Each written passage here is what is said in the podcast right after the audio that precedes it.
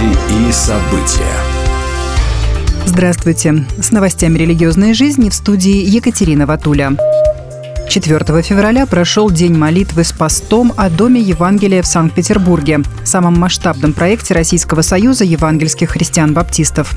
Кроме молитвенной поддержки была собрана и материальная помощь в виде целенаправленных пожертвований.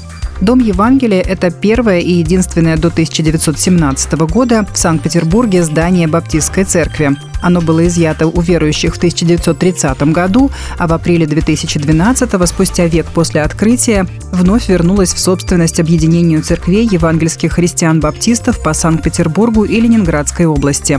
Четыре года спустя земельный участок, на котором находится здание, также был передан в собственность объединения.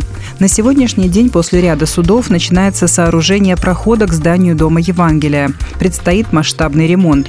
В объединении ЕХБ рассказали, что в Доме Евангелия Евангелия планируется открыть христианский центр, который, с одной стороны, будет служить всему российскому братству евангельских христиан-баптистов, с другой стороны, жителям Васильевского острова. Стать участниками восстановления Дома Евангелия в Санкт-Петербурге приглашаются все, кому не безразлична судьба евангельского христианства в России. Проект служителей церкви «Христианская миссия» получил президентский грант. Проект «Футбол в каждый дом», инициированный служителями церкви «Христианская миссия» в городе Новочеркасске, стал победителем конкурса фонда президентских грантов. Авторы проекта – Андрей Годунов и его брат – сами профессиональные футболисты и тренеры. Они провели уже более 30 дворовых турниров. Фестивали «Футбол в каждый двор» созданы для пропаганды здорового образа жизни и популяризации ценностей спорта. У авторов проекта есть и другие идеи, которые они также планируют воплотить в жизнь. Это городская ночная футбольная лига и однодневный турнир по мини-футболу для церквей «Христианская миссия» из разных городов, сообщает пресс-служба РосХВЕ. Имя Папы Франциска появилось в списке кандидатов на Нобелевскую премию мира этого года. Об этом сообщает сайт Кредо Про. Кандидатуру Папы Франциска выдвинул норвежский парламентарий Даг Инге Ульстейн из Христианской национальной партии.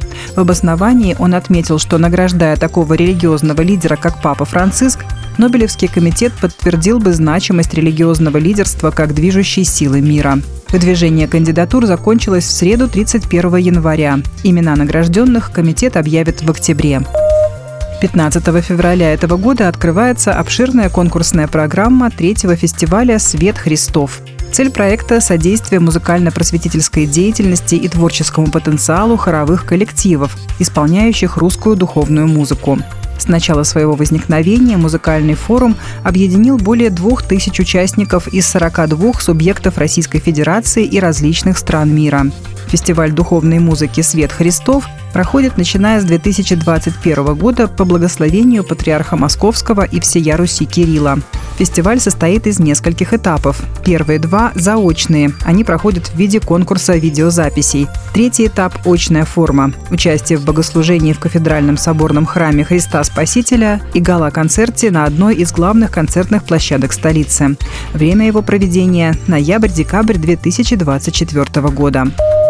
Будьте в курсе событий вместе с нами. А на этом пока все. С вами была Екатерина Ватуля.